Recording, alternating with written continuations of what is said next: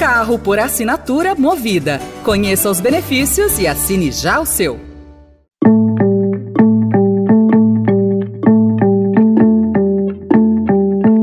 Olá, começa agora mais uma edição do Notícia no seu Tempo, um podcast do Estadão para você ouvir as principais informações do jornal. E esses são os destaques do dia. Sem Lira, Tarcísio e Zema, ato do 8 de janeiro mistura aceno por paz e defesa de punição. Emprego sobe nos Estados Unidos e embaralha projeção sobre corte nos juros. E morre na Alemanha um dos maiores nomes do futebol. Hoje é terça-feira, 9 de janeiro de 2024. Estadão apresenta Notícia no seu tempo.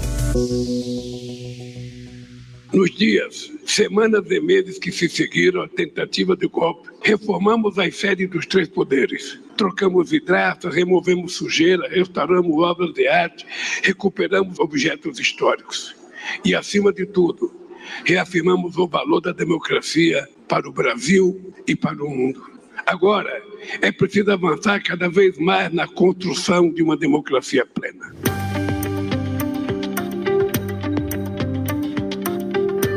Em uma mensagem comum nos discursos que marcaram a solenidade de um ano do 8 de janeiro, autoridades dos três poderes defenderam gestos e esforços pela pacificação da sociedade brasileira e, ao mesmo tempo, rechaçaram qualquer possibilidade de perdão, apaziguamento ou impunidade dos responsáveis pelos atos golpistas convocado pelo presidente Luiz Inácio Lula da Silva e apoiado pelos outros presidentes de poderes, o ato Democracia Inabalada foi realizada no Congresso Nacional.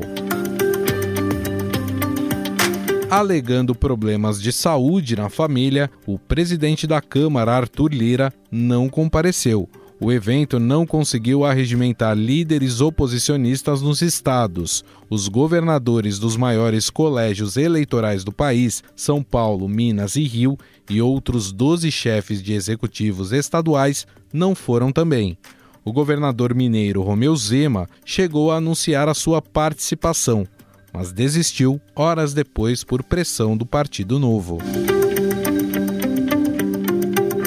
O presidente do Senado, Rodrigo Pacheco, defendeu ontem a revisão de leis sobre a posse de armas e as saidinhas de presos no fim de ano. A manifestação ocorreu nas redes sociais ao lamentar a morte anteontem do sargento da PM Roger Dias da Cunha, de 29 anos, em Belo Horizonte. O senador disse que esse tipo de crime é de gravidade acentuada e recorrente, por isso demanda a revisão legislativa.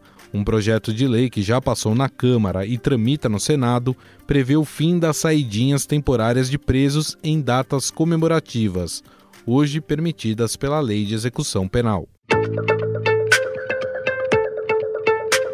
Dados robustos do mercado de trabalho nos Estados Unidos em dezembro fizeram Wall Street dar um passo atrás no otimismo com o início do corte das taxas de juros, mas foi por pouco tempo alguns componentes, como a revisão em baixa nos dois meses anteriores e a temperatura mais branda no setor de serviços no país, serviram de contraponto e realimentaram temores de recessão na maior economia do mundo, o que fez com que março voltasse ao foco de investidores para o início do esperado processo de flexibilização monetária americana. O chamado relatório Payroll apontou a criação de 216 mil empregos em dezembro no país, informou ontem o Departamento do Trabalho americano.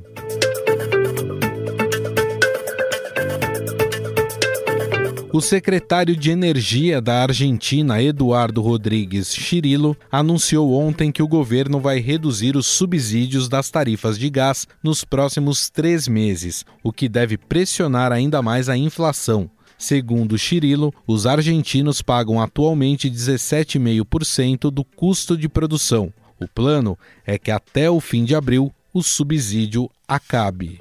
A cada mês, 33% do subsídio será retirado até que o custo total seja repassado aos cidadãos.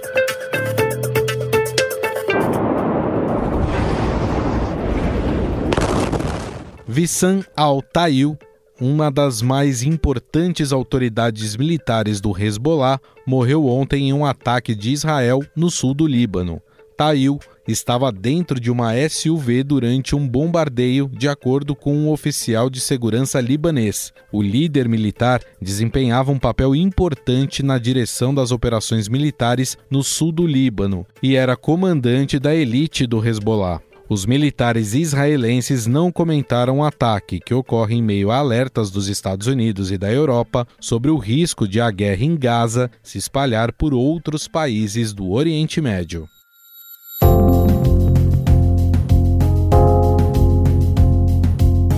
A secretária de Relações Internacionais da Prefeitura de São Paulo, Marta Suplicy, conversou ontem com o presidente Luiz Inácio Lula da Silva.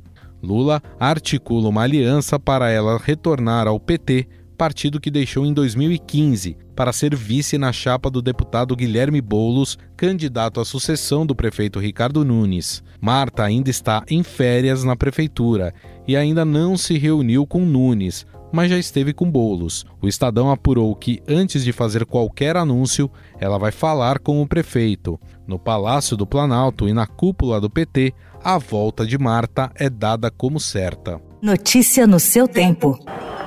Halle und Beckenbauer. Tor! Tor! Lasse Schuss! Franz Beckenbauer aus München Franz Beckenbauer, capitão da seleção da Alemanha campeã da Copa de 74 e treinador da equipe que conquistou o título mundial em 90 na Itália, morreu no domingo aos 78 anos. De acordo com nota divulgada pela família, ele morreu enquanto dormia. Jogador de ótima qualidade técnica, o zagueiro de passadas largas e que jogava sempre com a cabeça erguida, se destacou também no meio de campo e marcou época no Bayern de Munique.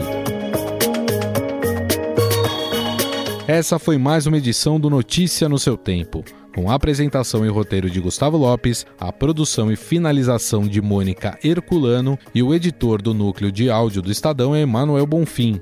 Você encontra essas notícias e outras informações em estadão.com. Um abraço e até mais. Você ouviu Notícia no seu tempo.